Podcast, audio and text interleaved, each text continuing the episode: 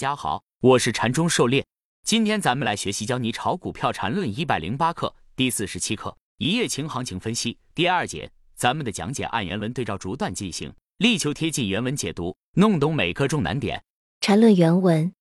下午开盘后到十三点三十分，就知道第三类可能不存在了，因为当日一个连续三个三十分钟 K 线的重合已经出现，也就是当日的中枢出现了。也就是说。到十三点三十分，市场已经自己给出了选择，市场不可能出现二点二七那天的无中枢下跌，最多就是一个弱的平衡式。因此，十点三十分到十三点三十分这个中枢就是最值得关注的。用中枢震荡的观点，需要比较的就是十比三十前的下跌与十三比三十后的下跌。这时候，大盘还没有真正对该中枢破位。但已经可以百分之一百肯定的知道，一旦破位，需要去看什么来决定买卖点。用 MACD 辅助，显然一分钟图并不适合看，因为十点三十分到十三点三十分前，这个 MACD 已经有绿柱子，这样看起来费劲。可以选择更大级别的图，五分钟的，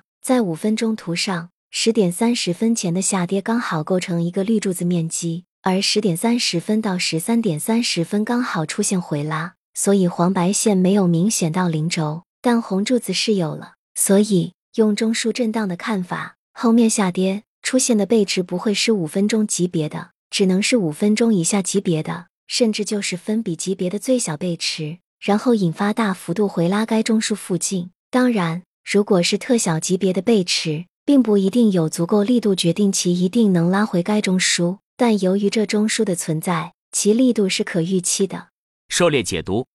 禅师这里说，当日三十分钟三 K 中枢是从十点三十分到十三点三十分这三 K 算的。由此看出，禅师所说的三 K 重合，并不是我们前面所说的第二、三、四这三 K。从走势看，第二根 K 线属于下跌走势中枢的进入段，下跌走势中枢应当由上下上三段构成的反弹中枢，反弹是由第三 K 开始的。因此，禅师这里三 K 中枢是从十点三十分开始算起的。从这个角度，我们再回看禅师上一段讲解。就可以理解禅师为什么说可以排除量中枢的单边下跌走势了。同时，在十三点三十分形成三 K 中枢后，也排除了形成无中枢下跌的可能，所以只可能是平衡式。在大幅下跌后，三卖后大概率会继续下跌，因此这个中枢向下出现三卖的可能是大概率的。一旦跌破，向下形成新的离开段，可以对中枢前后进行力度比较。这时候看一分钟 MACD 是不太合适的，因为绿柱子没连在一起，不方便观察面积来比较。这种情况下，切换到高一级别周期图上来观察，在五分钟图上，中枢前后的绿柱子就连成片了，这样容易比较了。另外，黄白线上出现了回拉，没回拉到零轴，但也放出了红柱子，回拉不是特别标准，级别要比五分钟级别的要小些。注意，这里的五分钟级别不是标准递归的级别，而是在哪个周期图上可以看到 MACD 双回拉。虽然不是标准背驰，但也会有一个较大幅度的回拉。只是没有标准背驰后的最后一个中枢的回拉理论保证。缠论原文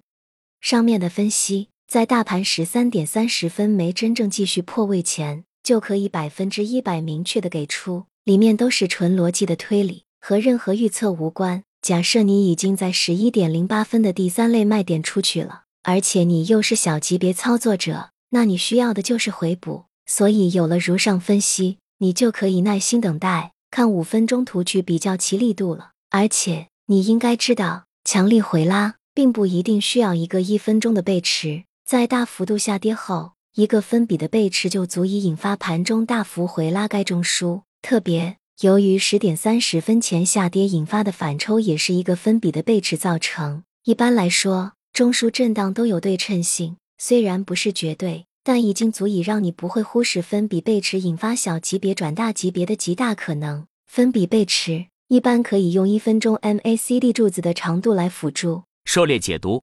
十三点三十分后破位大跌是在十一点零八分形成第三类卖点的正常反应。同时，在市场弱势时，则是回调至平台下沿支撑位时，一定要特别留意这种关键点。一旦不能企稳选择向下破位，很容易大幅下跌，图形就走坏了。禅师这里讲的十点三十分前下跌引发的反抽，其实在这段下跌线段内部结构并不背驰，最后一笔下跌力度极大，远远大于前一笔下跌，因此这里反弹是由最后这笔下跌的内部小级别分比背驰引起的。这种分比级别的背驰，禅师讲通过 MACD 柱子长度最低点对应的 MACD 绿柱子长度与前面一个绿柱子比较是变短的，也就发生了指标背离。更明显的，直接观察最近几根 K 线下跌力度明显在依次减弱，下跌 K 线长度在缩短，这也说明分比级别发生背驰，但这种级别太小，如果盘中做 T 可以把握，作为买点就不推荐了。缠论原文，